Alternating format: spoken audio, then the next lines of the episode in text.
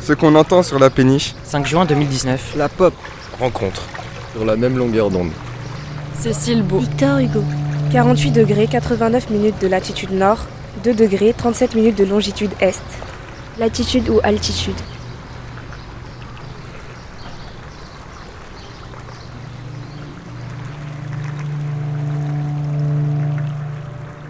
Ce qu'on entend sur la montagne.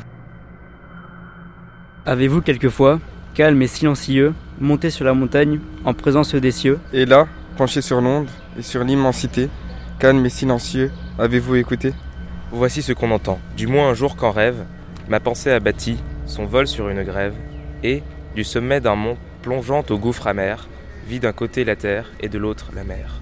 J'écoutais, j'entendis, et jamais voix pareille, n'est sortie d'une bouche et n'émut une oreille. Ce fut d'abord un bruit, large, immense, confus, Plus vague que le vent dans les arbres touffus. plein d'accords éclatants, De suaves murmures. Doux comme un chant du soir. fort comme un choc d'armure, quand la sourde mêlée étreint les escadrons et souffle furieuse aux bouches d'éclairons. C'était une musique, ineffable et profonde, qui, fluide, oscillait sans cesse autour du monde. Et dans les vastes cieux, par ses flots rajeunis, roulaient élargissant ses orbes infinies, jusqu'au fond où son flux s'allait perdre dans l'ombre. Avec le temps, l'espace et la forme et le nombre. Comme une autre atmosphère, épars et débordée, l'hymne éternel couvrait tout le globe inondé. Le monde, enveloppé dans cette symphonie, comme il vogue dans l'air, voguait dans l'harmonie. Et pensif, j'écoutais ces harpes de l'éther, perdues dans cette voix, comme dans une mer. Bientôt je distinguais, confuses et voilées, Deux, Voix, dans cette voix, Luna, l'autre, mêlée, de la terre, et des mers, s'épanchant jusqu'au ciel, qui chantaient à la fois le chant. universelle. Et je les distinguais dans la rumeur profonde, comme on voit deux courants qui se croisent sous l'onde. Extrait de ce qu'on entend sur la montagne de Victor Hugo, Les feuilles d'automne 1831.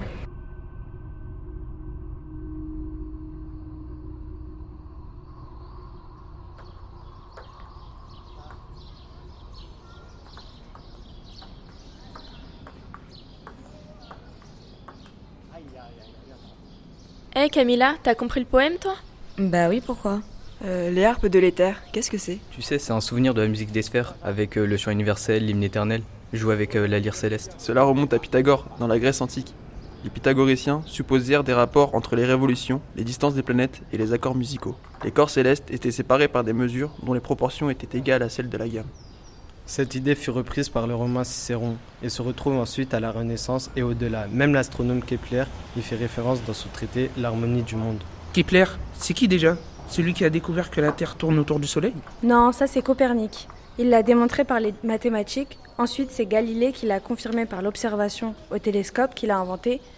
Et du coup, Kepler, euh, lui, c'est celui qui a mis euh, en lumière les orbites elliptiques des planètes. Et dans son traité L'harmonie du monde, il affirme que ces mouvements engendrent des accords harmonieux. Ainsi, selon lui, la Terre chante mi fa mi. Mais c'est n'importe quoi Des planètes et des étoiles qui chantent N'importe quoi. Heureusement, la science d'aujourd'hui est plus sérieuse. En fait, les astronomes de nos jours ont bien mis en évidence les vibrations sonores des étoiles. Chaque étoile a une signature qui lui est propre.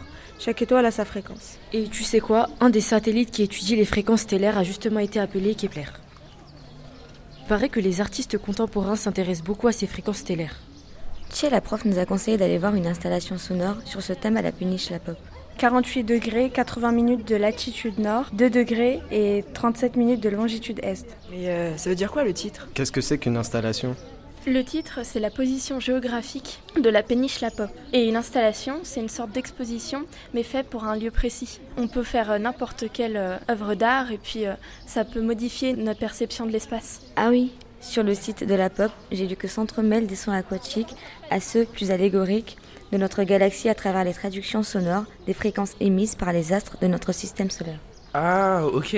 L'onde et l'éther, comme dans le poème de Victor Hugo.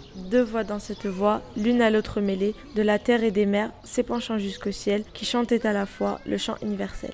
Allons voir alors, et allons entendre.